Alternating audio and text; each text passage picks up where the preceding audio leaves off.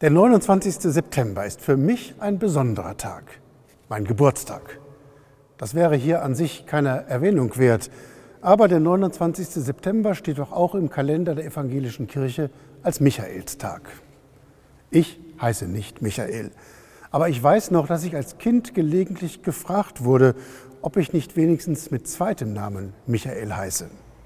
Nein, der Michael fehlt bei mir.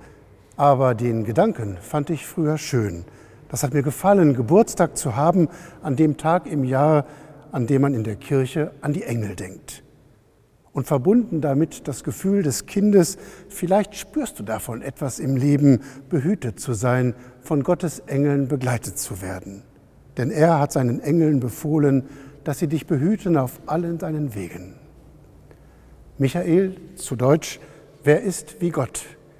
Die jüdische Tradition verehrt ihn als einen der Erzengel. Zu Weihnachten singen wir, heute schleust er wieder auf die Tür zum schönen Paradies. Der Cherub steht nicht mehr davor, Gott sei Lob, Ehr und Preis. Michael gilt als der Erzengel, der die Paradiestür verschlossen hält. Er ist einer der Engel, die nach Sodom gehen, um Lot zu retten. Michael ist der Engel, der am Jabokfluss kämpft. Als Schutzengel Israels nehmen Michael später auch die Christen gerne auf. Mit Flammenschwert stellt die Kunst ihn dar, steht er in Bronze zum Beispiel oben auf der Engelsburg in Rom. Im Volksglauben gilt Michael als der Engel, der in der Todesstunde da ist.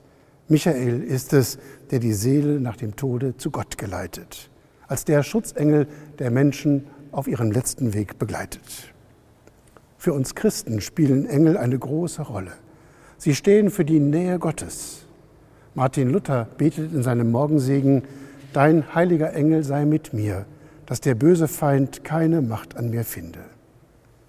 Ein Mensch, ein Bild, ein Lied können mir zum Engel werden. Gott will mir dann offenbar etwas zeigen, will mir einen Wink geben. Hör hin, schau hin. Von Engeln singen heißt, von Herzen gern sich auf den verlassen, der mir Gutes tun will, ohne mein Verdienst, dass ich dafür erst würdig sein müsste. Ich lebe und ich darf glauben, dass am Ende alles gut ausgeht.